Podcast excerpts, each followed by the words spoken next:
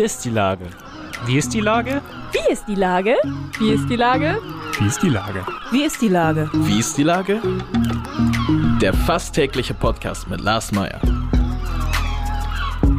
Wie ist die Lage? Unser fast täglicher Podcast als Kooperation von der Mopo und der Gute-Leute-Fabrik spürt tagesaktuellen Fragen nach. Seit 2020 kommen prominente Lenker und unbekannte Denker, also Barkeeper, Bäckerinnen oder Bürgermeister, knapp 15 Minuten zu Wort. Die Auswahl ist rein subjektiv, aber immer spannend und überraschend. Mein Name ist Lars Meyer und ich rufe fast täglich gute Leute aus Hamburg an. Der Werbepartner, der das diese Woche möglich macht, ist Asklepios.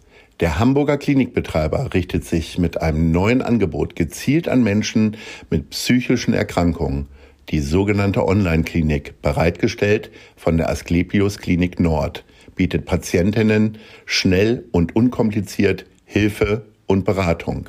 Das war Werbung. Herzlichen Dank. Heute befrage ich die Altenpflegerin Silvia Lücke. Ahoi, Frau Lücke. Ahoi, hallo. Liebe Frau Lücke, am Donnerstag ist Tag der Pflege. Gleichzeitig wollen wir mit dem Mensch Hamburg Pflege mal diese Woche Ihre wichtige Arbeit würdigen. Seit der Pandemie bekommt die Pflegebranche mehr Aufmerksamkeit. Gefühlt aber doch immer noch zu wenig, oder? Eigentlich schon, ja. Also es könnte eigentlich mehr sein. Zumal es abebbt. Es ist nicht mehr ganz so viel. An, zum Anfang der Corona-Zeit war es mehr. Wie haben Sie denn dieses Klatschen auf dem Balkon empfunden? Haben Sie selber mitgeklatscht und für sich geklatscht? Nee, eher nicht. Es war ein komisches Gefühl, weil ähm, man denkt halt, es muss immer erst passieren, bevor gehandelt wird. Also es ist ein komisches Gefühl gewesen, ja. Und haben Sie damals schon geahnt, das ist jetzt hier nur so ein Event, der geht jetzt zwei Wochen und dann ist alles vorbei? Oder hatten Sie die Hoffnung, dass das hier sich jetzt mal richtig durchsetzt? Also die Würdigung? Doch, also die Hoffnung ist, äh, äh, war da, dass es länger hält. Also es ist ja auch noch da, ähm, aber nicht mehr so ganz ausgeprägt wie zum Anfang der Pandemie. Da waren ja die Medien voll, äh, wie wichtig das ist, äh, dass ihre Arbeit gewürdigt wird, dass sie mehr Geld bekommen, dass sie bessere Arbeitszeiten bekommen und so weiter. Wie ist denn jetzt so der Stand der Dinge? Hat sich irgendwas geändert?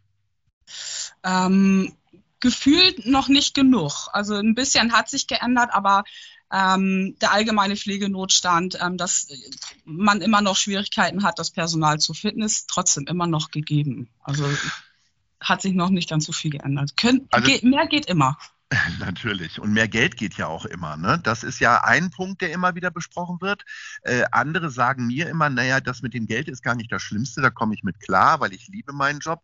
Der, äh, was aber äh, tatsächlich ja wirklich schlimm ist, äh, sind einfach diese schlechten Arbeitszeiten. Ne? Was kann man denn dagegen tun oder hat sich da was geändert?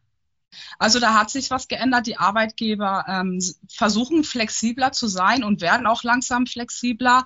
Ähm, mein Arbeitgeber ähm, zum Beispiel hat ein Programm jetzt ähm, gestartet oder neu aufgenommen, dass man, also es gibt sehr viel, es macht flexibler und zwar ist das ein Programm SAT 2.0.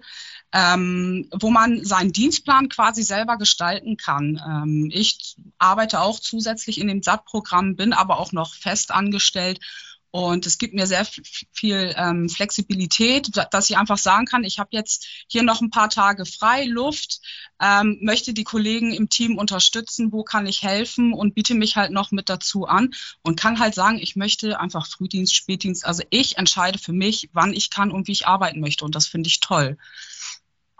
Wenn dann aber alle irgendwie keinen Bock auf Nachtdienst haben, dann ist da eine große Lücke. Dann muss man dann trotzdem ran, nehme ich an. Ne?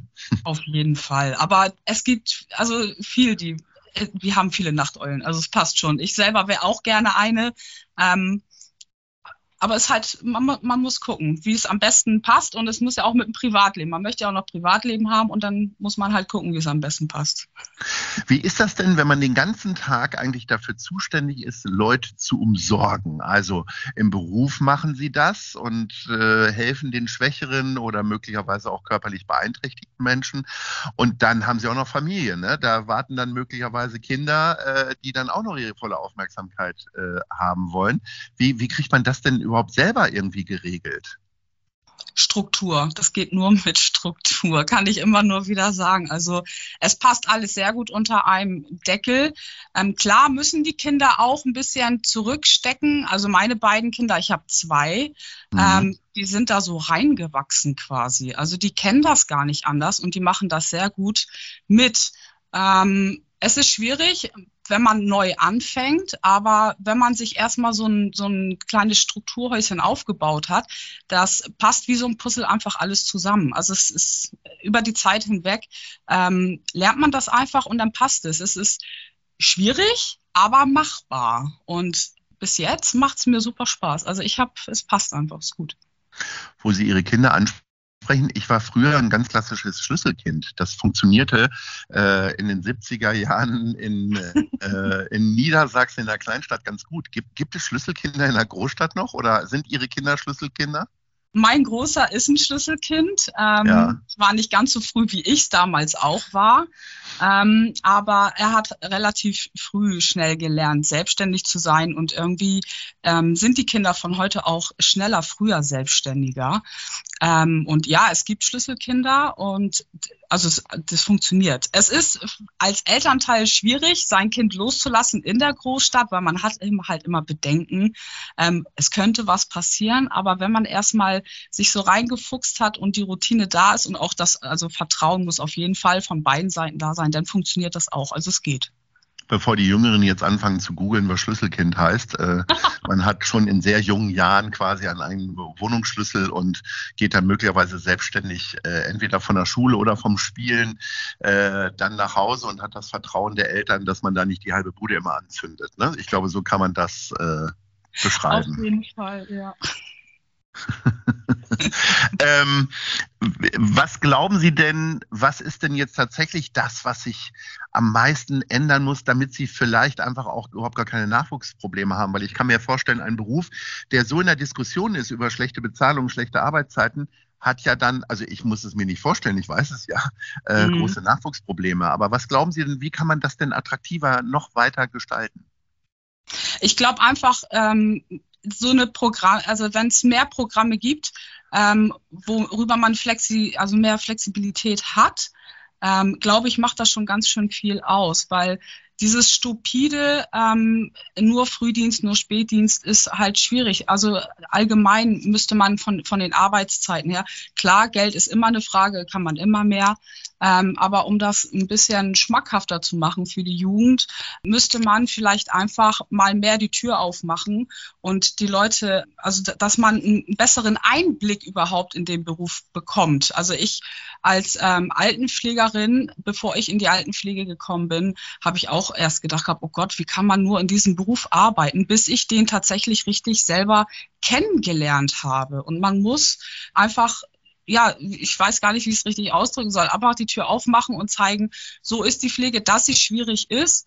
Ähm, das muss man gar nicht sagen. Es ist schwierig, aber ähm, man muss einfach mehr zeigen, also die guten Zeiten zeigen, also die guten Sachen zeigen, nicht alles nur was mhm. Schlechtes, dass man kranke Menschen pflegt. Nein, ähm, man pflegt Menschen und da gehört auch viel Herzblut dazu und dass es Spaß macht und nicht immer nur die negativen Ze äh, Sachen zeigen. Also das ist ja schon, das ist eine wunderbare Einstellung, die Sie haben. Also es sollte jeder diesen, diese Einstellung zum Job haben. Es, es wird mhm. nur immer weniger tatsächlich. Vielen Dank ja, mal tatsächlich auch dafür. Sie haben ja jetzt sehr viel, also der Beruf hat ja sehr viel Aufmerksamkeit bekommen, eben durch Corona, weil es einen großen Mangel gab. Ähm, inwieweit schränkt Sie denn der Virus jetzt heute noch ein? Mm, also es ist gar nicht mal mehr so also eingeschränkt, weil ähm, es wird ja, also die Infektionszahlen sind ja nicht mehr so hoch. Die Maskenpflicht ist jetzt hier weg.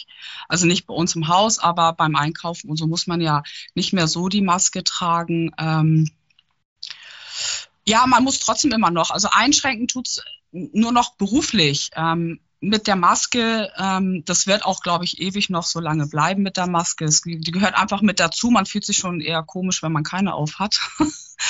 Aber es wird halt weniger. Ich glaube, allgemein ähm, hat sich viel geändert und das wird auch so bleiben, was auch positiv, also was gut ist, dass man halt mehr achtsamer ist, was die Hygiene angeht, ähm, nicht ganz so dicht an die Patienten rangeht. Ähm, es wird weniger. Also es gab Zeiten, wo, wo man ganz stupide immer darauf geachtet hat, nicht zu dicht ran und dürfen genug Leute rein und immer Abstand halten. Ähm, es wird einfach weniger. Also es, es lockert sich jetzt einfach. Deswegen ist es gar nicht mal so schwierig mehr. Für mich selber persönlich jetzt. Mhm. Wir sind schon am Ende unseres kleinen Gesprächs. Sie haben Ihre Kinder angesprochen und deswegen würde mich tatsächlich interessieren, was sind denn für Sie die schönsten Kinderausflugsziele hier in Hamburg? Fangen wir mal bei Platz drei an. Ähm, Platz drei, äh, Landen und Blumen. Klar, also es ist ein super Spielplatz, der ist echt toll und da gehen meine Kinder super gerne hin. Sehr schön. Schöner Ort, auch für Ältere. Mhm. Also nicht nur für Kinder. Platz zwei. Ähm, ist das Jump House. Da kann man so richtig toben und die Kinder kaputt kriegen. Also die sind dann richtig müde danach. Das ist äh, quasi so ein Trampolinpark. Da gibt es ja mehrere hier in Hamburg. Genau, ne? da kann man richtig viel Trampolin von groß bis klein, das geht. Ähm, das ist echt toll. Und Platz eins?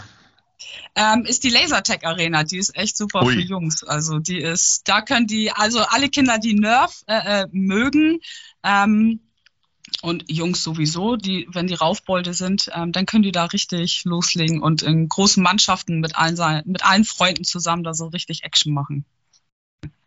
Das sind ganz wunderbare Tipps, liebe Frau Lücke. Ich ähm, will mich wirklich recht herzlich bedanken für Ihren Einsatz äh, für die Gesellschaft. Ist wirklich ein toller Job und ich hoffe, dass wir die eine oder den anderen jetzt darauf gebracht haben, mal drüber nachzudenken, nicht nur noch respektvoller mit ihren Jobs umzugehen und ihrem Beruf, sondern äh, vielleicht auch diesen Beruf zu ergreifen. In diesem Sinne wünsche ich alles Gute und Ahoi.